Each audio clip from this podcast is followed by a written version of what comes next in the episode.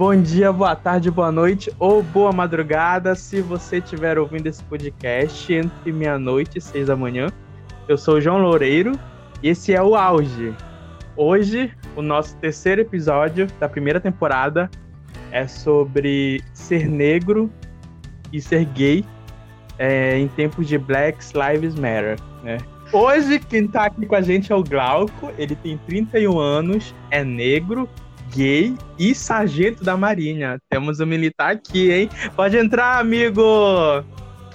Oi, João!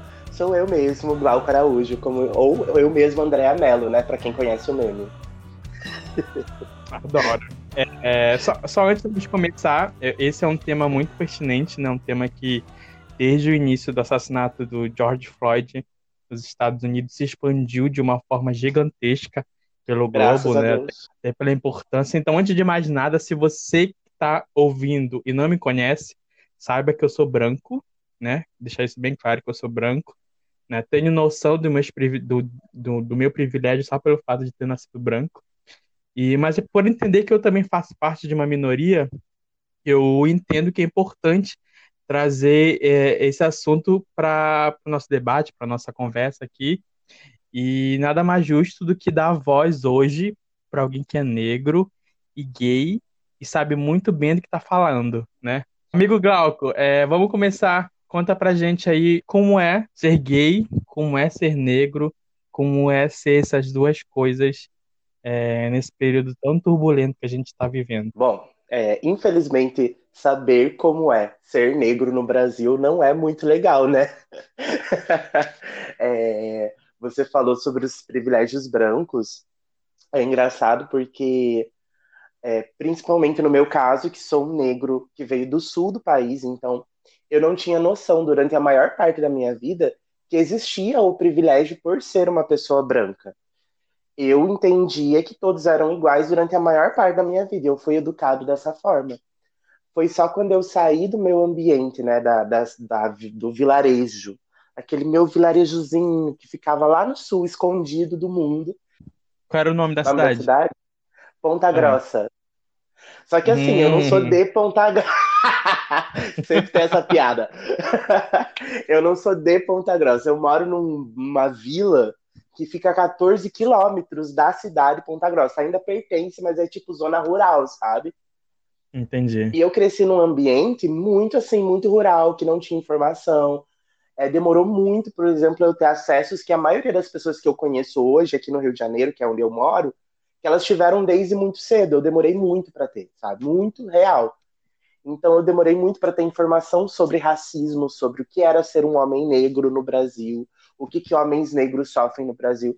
Isso me alienou por um lado e me impediu de entender alguns dos meus sofrimentos, mas por outro lado também me deu alguns privilégios, que por exemplo, um, um homem negro daqui do Rio de Janeiro, nas mesmas condições que eu, ele não teve alguns privilégios que eu tive por conta do ambiente que eu cresci.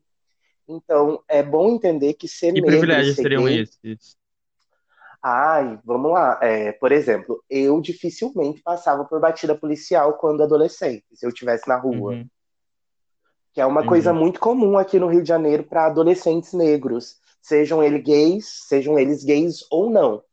É, eu não passava por isso, porque eu cresci numa vila rural, então lá não tinha criminalidade no nível que cidades grandes têm, entendeu? Entendi. E, por exemplo, por ser de uma vila rural, eu sempre fui Chico Bento, né? Chucrinho, rura- ruralista. Então, por exemplo, eu tinha, quando eu estava no ambiente, no ambiente metropolitano, no ambiente de cidade, eu tinha muitos receios de é, fazer certas coisas ou ficar muito tempo lá. Então, é, muitas coisas que eu sei que jovens negros da idade que eu tinha na adolescência, até uns 25 anos passam, eu não passei por conta da minha criação e do ambiente que eu cresci. E qual foi assim a primeira primeiro espanto que tu teve, né? A primeira, sei lá, a primeira impressão que tu teve, caramba, eu sou negro no Rio de Janeiro. Amigo, olha só, uma das primeiras impressões que eu tive, que foi uma das mais assim loucas, eu lembro que eu saí na rua, eu tinha acabado de chegar, eu vi, a primeira vez que eu vim pro Rio de Janeiro, eu vim de navio pela Marinha. Eu não vim tipo de avião nem de ônibus, então eu conheci o Rio de Janeiro pela costa do mar. E eu comecei a achar super estranha a estrutura. Aí eu lembro que o navio atracou, eu desci em Niterói e fui andar pela cidade de Niterói para ver como é que era o Rio de Janeiro, né? Como é que era a estrutura aqui da cidade. E eu lembro que eu vi muita gente negra na rua, mas assim, muita, em todos os lugares. Eu via gente negra trabalhando em loja, farmácia, é, em todos os lugares. E aquilo para mim foi chocante. Eu nunca, na, amigo, por Deus, até aquele momento, eu nunca tinha vi, visto tantas pessoas negras, tipo, aglomeradas, sabe, no mesmo lugar. Porque no sul tem muito pouco. Então aquilo para mim foi impactante. Eu lembro que ir no shopping e ver é, vendedoras negras em lojas chiques, que eu nunca tinha visto na minha vida. Aí eu fiquei, caraca, olha só, tem outras pessoas negras em vários lugares, meu Deus, que loucura! Foi muito interessante.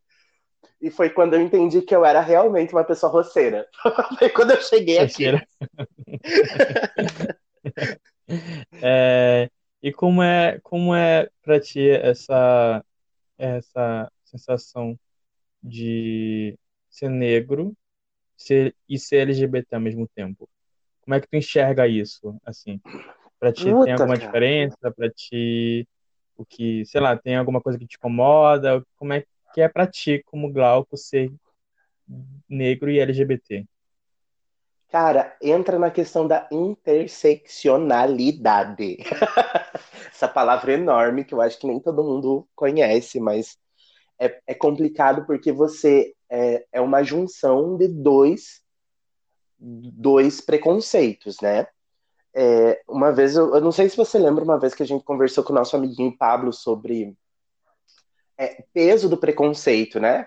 E a gente tava falando uhum. sobre a homofobia e eu entrei em debate com ele porque eu falava que para mim o racismo ele teve um peso maior na minha vida e na minha experiência de vida como homem, entendeu? Porque uhum. no sul, você, as pessoas no sul, elas são muito menos homofóbicas do que racistas. Você enfrenta muito mais racismo no sul do que a homofobia. Então, esse peso, para mim, de ser negro, eu enfrento desde pequeno. Mas quando eu me descobri homossexual, parecia tipo assim, puta que pariu, mais uma coisa pra, pra me preocupar. Sabe? A vida já não era difícil bastante, sabe? é porque você enfrenta todos os estereótipos do homem negro. E quando entra o fator homossexual, que você é um homossexual já sendo negro, você passa a ser a bicha preta. E a bicha preta, ela é um estereótipo assim que é é cruel, sabe? Porque é semelhante o que a gente enfrenta como gay negro, é muito próximo, não é claro que não é exatamente igual, mas é muito próximo ao que a mulher negra enfrenta em termos de afeto, fetichização, é, em termos de ser considerado uma máquina sexual, ou então aquele estereótipo da bicha favelada que grita, que não sei o quê, que causadeira. Ou então, no meu caso, eu sou, eu sou de uma região do país diferente, então eu não tenho estilo carioca. Eu já ouvi várias uhum. vezes eu não pareço com a minha aparência. Eles falam assim, a gente. Como assim? É, por exemplo, as pessoas olham para mim, eu sou um homem negro, gordo, é, de estatura mediana, eu tenho uma aparência super comum de um homem negro que você vê na rua. Mas quando eu começo a falar, quando eu começo a conversar, quando as pessoas começam a interagir comigo, várias delas falam que quando elas me veem, elas não esperam o que eu sou. Porque elas esperam um cara chucro, é, eles esperam um cara chucro, né? Aquele estilo heterossexual chucrão, uhum. que fala grosso, gospe no chão. Ou então, sabendo que eu sou gay, esperam aquela bicha favelada, entendeu? Super afeminada. E eu sou essa coisa suave, neutra, afeminado? Sim. Mas, entendeu? Eu não tenho o estereótipo da bicha preta. E aí já entra, aí... Já, já entra outra coisa, né? Que já entra o preconceito aí. Sim, porque a, a, verdade é que você ser negro, não só ser gay negro, mas ser gay negro tem muito disso porque é, faz parte do ser negro. As pessoas esperam que você tenha um padrão de comportamento, entendeu? Uhum. Você, não, você não é uma pessoa assim que você tem o teu jeito. Não, você tem um padrão de comportamento, porque a preta favelada, ela grita, ela é escandalosa, ela é barraqueira. A bicha favelada, a mesma coisa.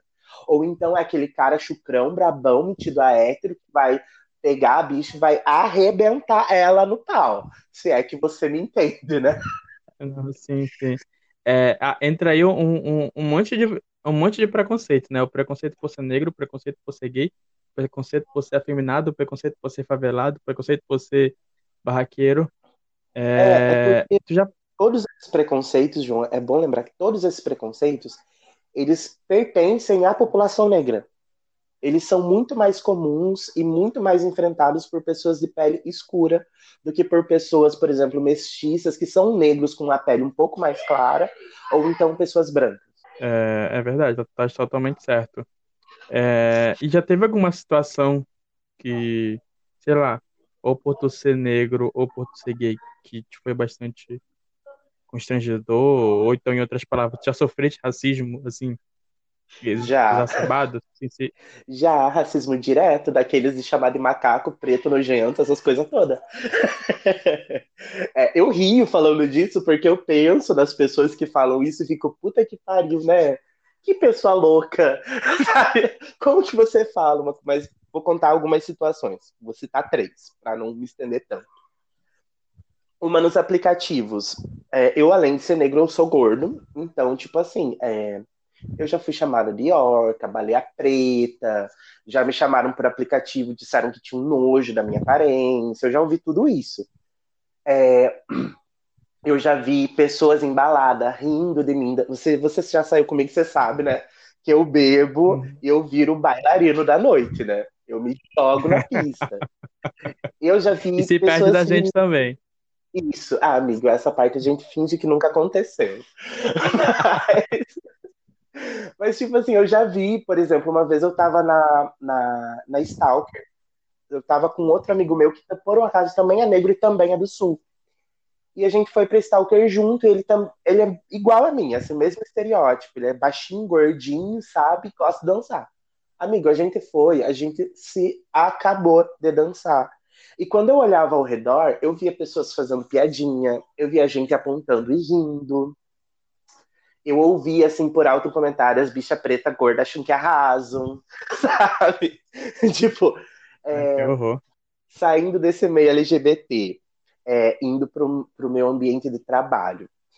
Eu já ouvi várias coisas, por exemplo, é, sabe aqueles estereótipos que porque eu sou preta eu aguentava mais é, trabalho braçal.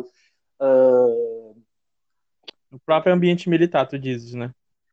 Isso. Antes de ser militar, eu trabalhei em mercado, trabalhei em loja, eu trabalhei bastante na minha vida, sabe? E não só uhum. no ambiente militar, mas também nesses outros ambientes, em mercado, em loja.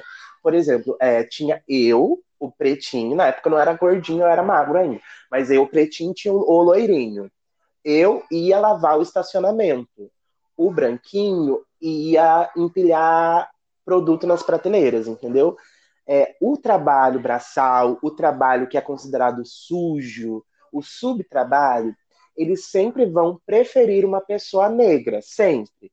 Tipo, é inconsciente. Você pode dizer não, mas as pessoas não fazem isso. Fazem.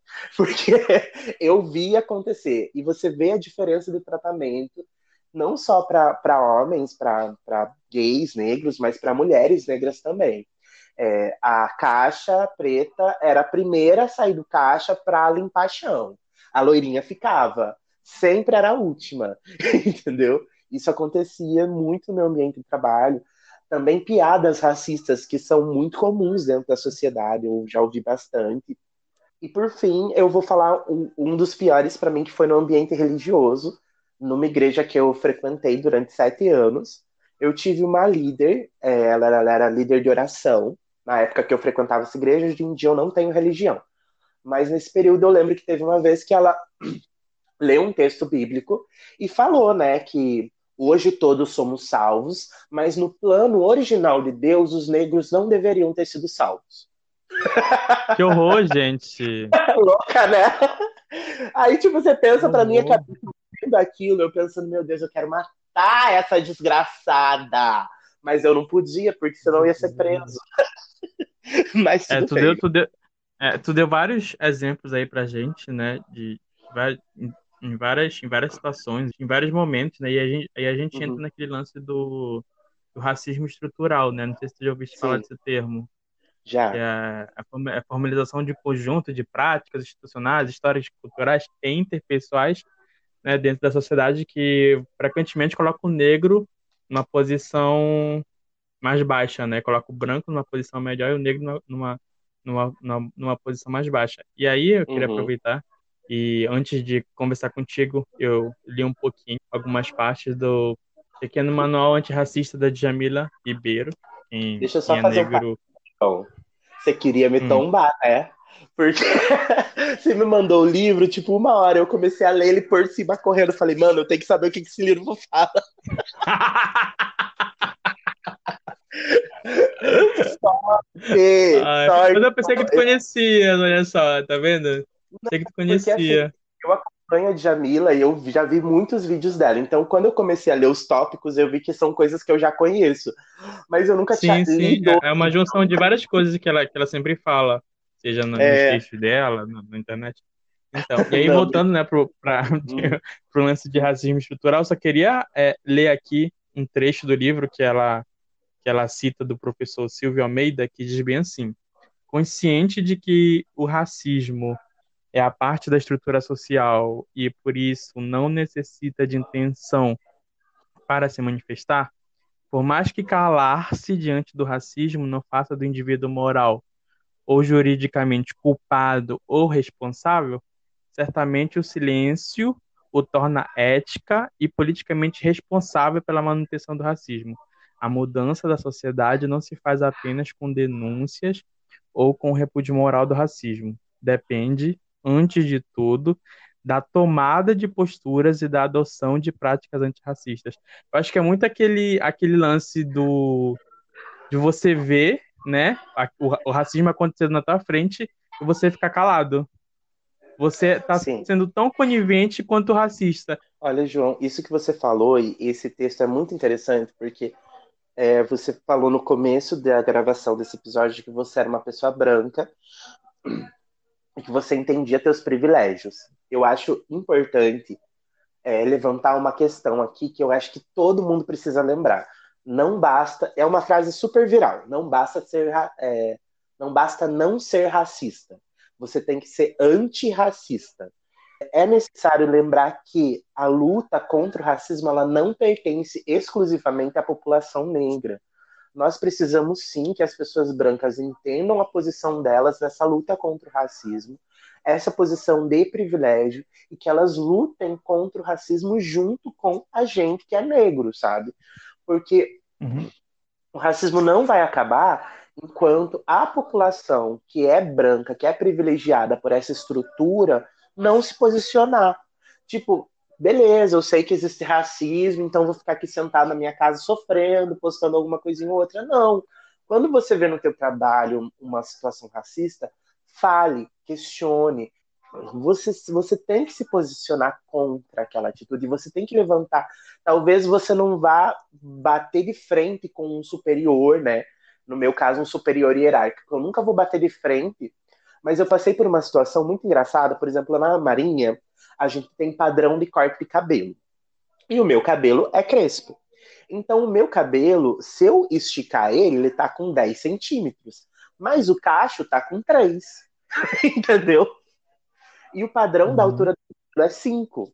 E aí o meu cabelo ele estava um pouco maior, porque eu estava deixando ele crescer um pouco mais. E o cacho estava com 3 centímetros, ou seja, estava dentro do padrão. Aí alguém veio questionar o tamanho do meu cabelo e foi medir com uma régua para ver se ele estava no padrão. Só que quando ele foi medir com uma régua, ele puxou meu cabelo para esticar. Aí eu falei, por que, que você está puxando meu Isso. cabelo? É, ele falou, ah, não, para ver quantos centímetros ele tá. Eu falei, olha, mas o meu cabelo não é liso, meu cabelo é crespo. Então, se você quer medir ele, porque isso, isso acontece, tá? Isso não é uma coisa que acontece na Marinha. É, se você quer medir meu cabelo, você tem que medir o tamanho do cacho, porque meu, o meu cabelo ele não é liso, ele é crespo. Aí ele, não, mas é para ver se tá no tamanho certo. Tá, mas olha só, você não acha que é estranho? Você puxa o cabelo de alguma pessoa de cabelo liso quando você vai medir? Ele, não, não puxo, mas é porque já tá liso. Eu falei, então, você não tem que puxar o crespo, você mede o cacho, que é o tamanho do cacho, não é o tamanho que, que você acha que tem que ser. Entendeu? Tipo, claro é o que. Famoso não... racismo velado, né? É, eu não fui grosso, eu não, não fui assim, agressivo, até porque eu tava dentro da marinha, era um, um cara superior a mim, então se eu fosse agressivo, eu podia ser punido por isso, mas assim, as pessoas, elas não têm noção do quanto essa estrutura racista fez elas terem ideias de que elas podem puxar o cabelo do preto. Isso acontece com mulheres negras ou pessoas negras com dread, com trança, né? Até teve uma situação no mercado que eu tava de trança, lembra aquela época que eu tava com trança? Sim, Uma mulher lembro. tava me olhando feio, assim, me olhando, mas muito feio. Eu falei pra minha amiga, né, G, que a Giane tava comigo, que estranho, aquela mulher tava encarando a gente. Ela, ah, Glauca, que ela não deve gostar de trança, porque eu passo, porque a Giane usa trança há mais tempo que eu, né? Usou mais tempo que eu. Ela, eu passo muito por isso, porque as pessoas associam usar trança ou esses cabelos negros na pessoa negra como marginal, sabe? Esse tipo de coisa. Então, é, é bem complicado, assim, porque se a gente for esmiuçar, a gente vai trazer muitas questões que estão É. entranhadas nas pessoas e, tipo, as pessoas não param para pensar, não param para olhar para dentro de si e ver que elas também são racistas. Eu sou racista às vezes. E eu sou preto, Eu, sabe? Então, tipo, sabe, não, não se sinta mal por estar reproduzindo racismo, porque todos nós reproduzimos, inclusive as pessoas negras. E essa desconstrução do pensamento racista, ela tem que ser feita todos os dias, porque isso foi massificado por mais de 200 anos na nossa cabeça. a minha amiga Juliana, que é mulher negra e hétero, e mora agora na Europa, em Portugal, ela Rica! mandou. É, tadinha, olha a Juliana, tá achando que tá rica. É, ela mandou um áudio pra gente e eu vou tocar aqui pra gente ouvir, tá bom? Tá bom, tá ótimo.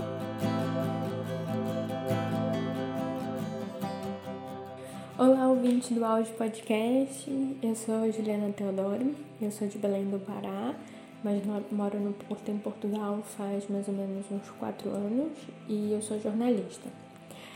É, sobre a pergunta que o João me fez, se eu já sofri algum episódio de racismo ou presenciei algo que me deixou desconfortável.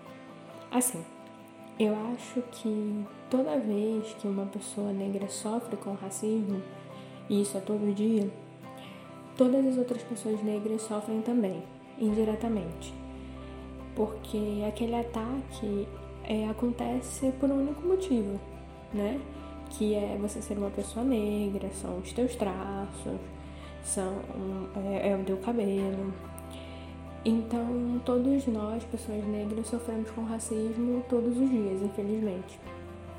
Agora, individualmente, eu acho que a maior parte do racismo que eu sofri foi muito é, característico é, de mulheres negras pele clara, que é o meu caso. Então eu sempre fui relacionada àqueles discursos da mulata, mulata exportação, a mulher que tem a beleza exótica. É, também sofri muito com a questão do meu cabelo e com a sexualização, né? É, eu lembro que, que desde criança eu sempre ouvia aquelas elofensas, né? Que são. é, elas são feitas como se fossem elogios, mas na verdade são ofensas. Então eu escutava muito. é, ah, ela tem traços finos, ela é bonita, é, puxou pra mãe, e a minha mãe é branca. É, ou então eu ouvia, ah, ela tem uma beleza muito exótica. E, e como é que é possível que eu seja uma pessoa exótica, né? Tenho uma beleza exótica, se eu faço parte da maior. da maioria da população brasileira, né? Eu sou mulher e negra. Então eu não sou diferente no Brasil. É, e assim, desde criança eu sempre fui comparada com a Globeleza. E eu acho que isso. Porque era a única pessoa negra que era vista na televisão, né? Que era conhecida. Então, desde criança, eu fui comparada com ela. E eu não sou fisicamente parecida com a Globeleza. Né? A Globeleza daquela época, dos anos 90. E eu era uma criança, né? Eu acho que isso é o mais importante de se destacar.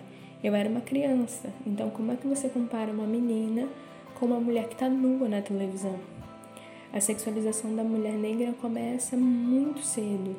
E quando eu falo criança, é, a primeira lembrança que eu tenho de ser comparada com a Globeleza, eu devia ter uns 5 anos de idade. E, mas tudo isso era visto como um, um elogio. É, mas o que eu acho que mais é, me afetou, assim, pessoalmente, foi a questão do meu cabelo. Eu sempre tive uma péssima relação com meu cabelo, na infância, na adolescência. Eu acho que nessa época, a única fase que eu tive uma boa relação com meu cabelo, que eu gostei do meu cabelo, foi quando eu era bem novinha, assim, praticamente bebê, e a minha mãe trabalhava fora. E tinha uma moça que tomava conta de mim, que era uma mulher negra, e ela sabia cuidar do meu, do meu cabelo. Então ela fazia penteados, ela deixava os cachos bem bonitos. É, depois disso, eu comecei a ter uma relação bem ruimzinha com meu cabelo. Então tava sempre preso, eu deixava o mais discreto possível.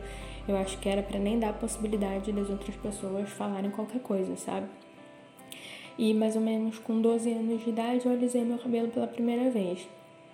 Eu lembro muito da aceitação na escola do cabelo liso, né? Eu fui, nunca sofri bullying ainda bem, mas eu fui muito mais aceita. Eu era, tava entrando ali na pré-adolescência, né? Tava na pré-adolescência, então eu já me preocupava com essas coisas, de que me achassem bonita e, e, e tal. Então, com cabelo liso, eu entrei nesse clubinho das meninas que também eram bonitas. É, e o episódio de racismo que mais me marcou, que eu lembro assim, é justamente relacionado a, ao fato de eu alisar o cabelo. É, quando eu ia fazer a manutenção, que, que é pra fazer as raízes, né, como a gente chama, é, eu ia numa cabeleireira que era amiga da família, era bem próxima de casa. E sempre que ela ia alisar uma parte específica do meu cabelo, que é assim mais próxima à testa, que é um cabelo que não é cacheado exatamente, é um cabelo mais crespo e que era mais difícil de alisar, obviamente, é, ela dizia assim: Vamos alisar os parentes agora. Se referindo à minha família negra, né, a família do meu pai. Eu lembro que eu não gostava nada daquilo. Eu lembro que eu não ria, justamente para ela não, para ela ver que eu não gostava. Mas isso era sempre repetido, assim, se eu ia lá duas vezes no ano para fazer a manutenção, eu sempre ouvia. É, na época eu não gostava, mas eu não sabia que era racismo, eu não sabia o que era. Eu só fui perceber e ter consciência disso depois de adulta. E é muito importante a gente conseguir dar nome para essas situações, né? E saber que isso não tem nada a ver com quem a gente é, que não tem nada de errado com a gente. Pelo contrário. Então faz hoje faz mais de três anos que eu passei pela transição capilar. Hoje eu não tenho uma relação perfeita com o meu cabelo, porque empoderamento é diário e tá fora do padrão é difícil, é doloroso para autoestima, mas eu amo meu cabelo. Eu amo tocar no meu cabelo e eu amo ser quem eu sou. Nossa, a história dela me lembrou tanta coisa. Eu tenho uma melhor amiga é. que ela é uma negra de pele clara e ela é cabeleireira. E ela conta assim, é, eu fiz uma live uma vez no Instagram com ela e ela contou várias histórias que ela passou por conta do cabelo, que ela tem cabelo encaixado, bem armado, assim. E ela conta várias, contou várias histórias, João, que olha, se eu fosse contar aqui é mais uma hora falando. Mas eu queria ah, contar uma situação específica que eu ouvi uma vez. Eu tava na fila, na fila de um caixa eletrônica, e tinham duas cabeleireiras brancas conversando, isso no sul. E elas estavam fazendo, conversando sobre é, alguns clientes, e elas falaram que uma mulher negra de cabelo crespo chegou no. Eu nunca esqueci essa história. Ela chegou no salão e falou que queria um corte diferente para arrumar o cabelo dela. Aí ela falou, uma virou para outra e falou: O que, que eu ia fazer no cabelo dela, gente? Aquela juba.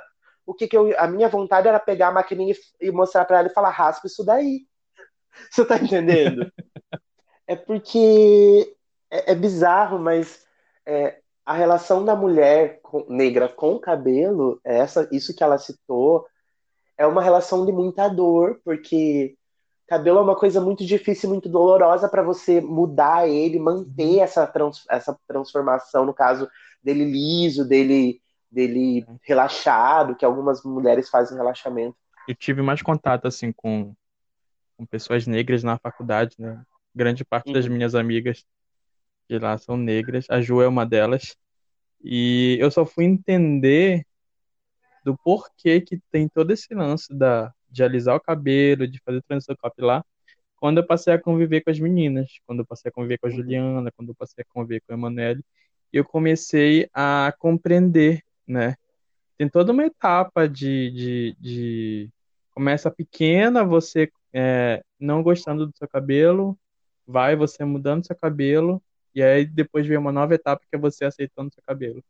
Né, mas é aquilo que eu falei no início, né? Eu nunca vou saber como é isso, até porque eu sou branco de cabelo liso, tô ficando inclusive calvo. Mas a gente só uhum. consegue. É. Você tá, tá passando por Eu tô quase. Eu tô mais, eu tô mais pra careca do que pra branco do cabelo liso. Então, você já passou pelo é... momento de aceitar o cabelo, agora você tá se aceitando sem cabelo. Isso. Mas o que eu queria dizer é que a gente só, a gente só consegue, para quem é de fora, né, e não tá nesse mesmo universo, a gente precisa entender, precisa compreender né, todas esses essas fases da mulher negra, né, e precisa além de entender, compreender, a gente precisa apoiar, né? Acho que é o mínimo Sim. que a gente tem Sim. que fazer é, é, é, apoiar elas. E eu, eu aprendi muito, eu aprendi muito com as meninas, com essas minhas amigas negras e aprendo até hoje. Eu Vai, digo fala. mesmo que eu tenho eu tenho muitas amigas assim íntimas, né? Eu tenho a minha irmã, que é a Gabriele, que é uma mulher negra é, retinta, que tem toda essa questão do cabelo dela, que ela luta anos para conseguir fazer uma transição, deixar ele crescer, mas a pressão estética externa é tão forte que a minha irmã não consegue.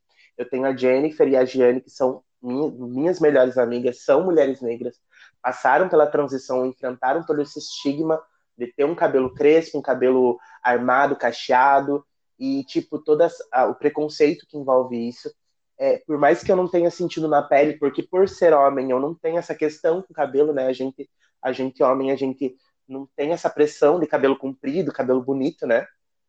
Sim, sim. Mas eu vi as minhas amigas sofrerem com isso e eu via é, o quanto para elas era difícil. E é, é muito legal que você. É Juliana, né? Isso, Juliana. Isso, que a Juliana traga essas questões, porque é, ser negro e gay tem todo um espectro de questões, mas ser mulher negra, amigo, é sofrido, tá? Eu, eu, assim, eu tava conversando uma vez com uma amiga minha negra e a gente tava falando sobre essas questões de, de, de ser minoria, né, no sentido de sofrer opressão. E eu falando, ai, amiga, porque é duro ser viado, ser preto, ser gordo e tudo isso. Ela olhou para mim e falou, ah, amigo, veja pelo lado bom pelo menos você é homem. É, é verdade. É, é a pura verdade, é a pura verdade. Porra, a opressão que a mulher sofre social, meu amigo, minha amiga, olha. E a Ju, a Ju, eu acho que ela conseguiu elucidar bastante isso, né? Mas tem um ponto no que ela falou sobre a sexualização, que isso é uma coisa que gays negros enfrentam muito equivalente com as mulheres, tá? Porque a sexualização do homossexual negro, ela é muito forte. Porque as pessoas, por exemplo, eu que sou um cara negro, as pessoas imaginam que eu sou assim, mano, que elas vão vir aqui para transar e eu vou virar o exorcista e vou comer elas no teto. Quando você pensa em um negro que um gay negro passivo, você nunca imagina que ele vai ser delicado, frágil, que você vai ter que ter cuidado com aquele corpo, entendeu? mesmo o negro passivo, é esperado dele que ele aguente o tranco, entendeu? Então você vai ser super agressivo com ele na cama, vai, tipo assim, imagina-se que aquele corpo negro, aquele, aquele gay passivo, que não, não é o ativão, né, que tá nesse estereótipo também, ele vai ser um gay que você vai poder é, descascar eles, sabe? Você vai poder usar. É que eu não quero falar palavrão, amigo. Mas, Entendi. Tipo, tipo assim. É... A própria pornografia mostra isso, né? A própria é, pornografia é, gay transforma o, o... Uma atividade sexual muito além do normal, muito tipo assim ninguém trata o, o porque esse negro existe, existe esse negro que é super ativo sexualmente, que é super é, tem uma libido enorme, tem um pau enorme, tem essa passiva que vai engolir até tuas bolas, entendeu? Até tua perna numa chupada. Tem essa pessoa. Socorro, eu vou censurar essa parte. mas, mas também aquele, aquela pessoa que, aquele negro que é mais sensível, que é mais delicado, que não gosta de agressividade, que não tem essa, essa libido toda. Existem todos os tipos de pessoas dentro do espectro negro da sociedade. E, tipo assim, você estereotipar é você limitar, é você ser racista, é você não permitir que as pessoas sejam quem elas são. Uhum. Vamos parar de falar Um de outro sexo, amigo gente. meu. Censurar mais podcast. Um outro amigo meu, é, que é negro e gay, mandou um áudio pra gente. E a gente, eu vou tocar aqui pra gente ouvir.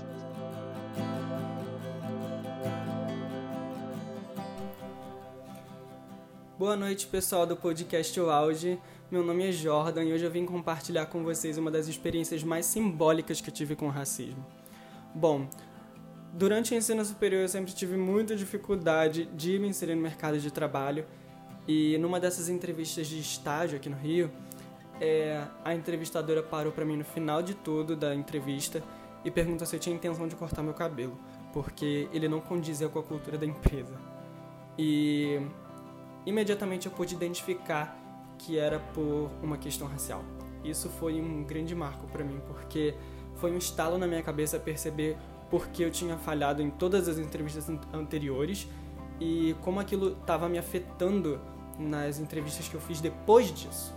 Porque sempre que ia para uma nova entrevista eu ficava pensando se o meu cabelo tinha alguma influência, se eu ia passar ou não por causa da minha pele, ou porque, enfim, por causa do meu nariz, por causa da minha boca, ou por qualquer outra sinal, ou qualquer outro sinal que eu desse das minhas raízes. Bom, isso foi bem bad, mas eu superei, consegui um estágio no último período da faculdade e hoje eu estou sim inserido no mercado de trabalho. Então, resistência o tempo todo, pessoal. É isso. Um beijo.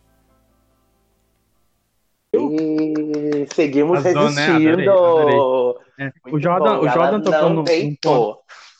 Não deitou Fala. mesmo. É, o Jordan tocou num, num ponto que eu até queria falar aqui, que é sobre o, papel, o, o, o negro no mercado de trabalho, né? Sim. É, eu já passei, eu acho que por três ou quatro é, lugares, três ou quatro, acho que foi três lugares. Aqui no Rio eu já trabalhei em três lugares e só em um lugar eu trabalhei com um negro, com uma negra, na verdade, né? E é, é muito aquilo que o, o próprio mercado da comunicação, né, que é o mercado que eu tô, mercado que eu estou no momento, é, é branco. Eu, eu, eu nunca tive um chefe negro. Eu nunca Sim. tive um professor. Eu não, eu não tenho lembrança, não tenho lembrança mesmo de ter tido um professor negro. Não tenho lembrança de ter tido uma professora negra nem no tempo de, de escola, né, ensino fundamental e médio, nem no tempo de ensino superior. Não tenho lembrança de ter tido um professor negro, não tenho, não tenho lembrança, nu- nunca tive um chefe negro, ou pelo menos um chefe que se considerasse negro. Sempre, sempre todos os meus chefes ou foram, ou eram brancos, ou eram é, mestiços, né, pardos. É, e ele tocou num, num ponto importantíssimo. É, na, em diversas, diversas entrevistas, entrevistas que eu fiz também, entrevistas coletivas, no caso, é, era, eu sempre via muito pouco negro, né? Então o Jordan tá aí, né? Abalando as estruturas, mostrando que vocês têm que ter resistência sempre e não pode ter vergonha das suas raízes. Isso aí, amigo. Você pô- trouxe esse ponto e ele é muito real. A gente pode ir até mais longe. Quantas vezes você foi atendido por um médico negro? Ou quantas vezes o teu dentista era negro? E aí a gente vai embora, né? É, Porque é, é, é verdade. a população, a população preta no Brasil, ela tá nos subserviços na maior parte do tempo. Houve um avanço nos últimos 20 anos em que é, no- nos governos anteriores, né, tiveram acesso, as cotas foram essenciais para que a população preta do país tivesse acesso ao ensino superior, porque nós até então não tinha, né? Não porque não tinham capacidade, mas porque geralmente as pessoas pretas, elas são pessoas humildes, são pessoas que não têm condições financeiras boas, então fica difícil você trabalhar, estudar, você tem que ter um esforço muito grande, e como eu falei, as pessoas pretas, elas são iguais todo mundo, tem pessoas que elas não, não têm, é, a força de vontade delas existe, mas aquela força é sobrenatural que você precisa para trabalhar, estudar, cuidar da casa, cuidar dos filhos, cuidar da, da vida, às vezes a pessoa não aguenta, até, às vezes até entra, mas não consegue concluir. Então, as cotas Uhum. elas foram essenciais para que muito mais pessoas tivessem acesso, muito mais pessoas pretas tivessem acesso à educação superior. E hoje em dia, por exemplo, a minha filhada, que tem 15 anos, que é uma menina negra de pele clara, mas tem 15 anos, ela tem mais referências do que eu com 31, né? É, do que vo- você tem 28, né? 27, né, amigo? Eu tenho 20, eu tenho 26, mas com carinha de 25. Ai, desculpa. Errei sua idade. Ai, Ai, mas é aquilo. é, me fala, tu, tem, tu tens alguma referência negra na tua vida? Não. Isso é um Amigo. ponto, isso é um ponto importantíssimo. Não, isso é um ponto importantíssimo, né? A É, gente acabou de discutir aqui. Sim, eu não tenho referências. Por exemplo, a minha referência negra gay quando eu era criança era Vera Verão. Era o Jorge Lafon. E era, E eu que não era um queria ser a Vera Verão. né? É, e eu não queria Eu ser acho que aquilo. ninguém quer, eu acho que. E aí a gente entra no outro, no outro, no outro ponto que é o gay afeminado, né? Que é um ponto que eu vou abordar mais lá na frente, né? Ninguém quer ser o, um negro, o, o gay afeminado. e Não, ninguém amigo, vai querer ser o gay negro e afeminado. Mas sabe né? por que que ninguém quer ser a, a, a gay afeminada? É, não é nem tanto negro quanto o branco gay. Eles não querem ser afeminada. Porque o meio gay, nós gays somos um bando de machista do, do caralho, entendeu? A gente é muito machista. Eu fico brigando comigo mesmo às vezes por conta do meu machismo. Quem me ajudou muito, que já teve aqui nesse podcast, foi a Rafa. Conviver com a Rafa me melhorou muito, em muitos aspectos porque me ensinou Sim. muito assim a, a, a respeitar mais o ser afeminado e a me aceitar como afeminada, porque eu também sou amor. Aceitar o afeminado, pra mim, foi um, um, um processo. Eu, eu Não é era uma fácil. criança. Não, eu era uma criança que tinha asco a, a, a viado afeminado. Eu já, eu, eu já pratiquei bullying. Eu já pratiquei bullying com gay afeminado, xingando totalmente ele. E assim, né? Eu não tinha. Tipo assim, eu era uma criança, né? Eu, eu tinha como referência aquilo que me, me diziam. Então, Amigo, tipo, mas enfim? Criança reproduz o que ensinam. Infelizmente, É, as crianças elas reproduzem o que elas aprendem em casa. E, e para mim E foi um é- processo gigantesco, até chegar onde eu cheguei, pra, e não ter é, vergonha nenhuma de, sei lá, me relacionar com o afeminado. Foi um Sim, processo eu gigante tô- que eu vou deixar pra. Eu cresci num ambiente evangélico, então pra mim ser afeminado era uma questão tipo assim, você vai pro inferno. E assim, eu não fazia bullying porque como eu era uma criança cristã evangélica muito, muito beatificada, eu não achava certo fazer bullying. Eu também sofri muito bullying na minha vida, então eu não fazia bullying com os outros. Mas, por exemplo, eu não andava com uma bicha afeminada. Eu não andava, tipo, não andava. Eu também não. Pra mim não era companhia pra mim, entendeu? Eu tava acima daquilo. E, mano, sabe? Entender que eu era um machista escrotão fazendo isso demorou, sabe? Não foi uma coisa rápida, não. Eu já tive um. Só um parêntese rápido aqui. Eu já tive um relacionamento que o garoto me, me questionou porque eu não gostava de andar de mãos dadas com ele. Aham. E eu tive vergonha de dizer. Até hoje ele nunca vai saber, ele não sabe, não sei. Bom, se Eu ele tinha ouvir o vergonha de podcast, andar- ele vai saber É, agora. se ele vai saber, é, vai saber. Duvido muito. É, eu não gostava, eu tinha vergonha de andar com ele de mãos dadas porque ele era afeminado. Eu ficava pensando, Ah, meu Deus. vou me. Tipo assim, eu podia me relacionar, mas eu não podia andar, Mostrar, não podia né? expressar sentimentos. Mostrar que senão eu, era uma, eu sentia vergonha. Então, tipo, pra eu, né, pra essa vergonha passar, vixe, mano, foi um processo gigantesco aqui dentro. né? Vamos, vamos dar a mão e sair andando então, amigo, porque eu também passei por isso. Não é fácil.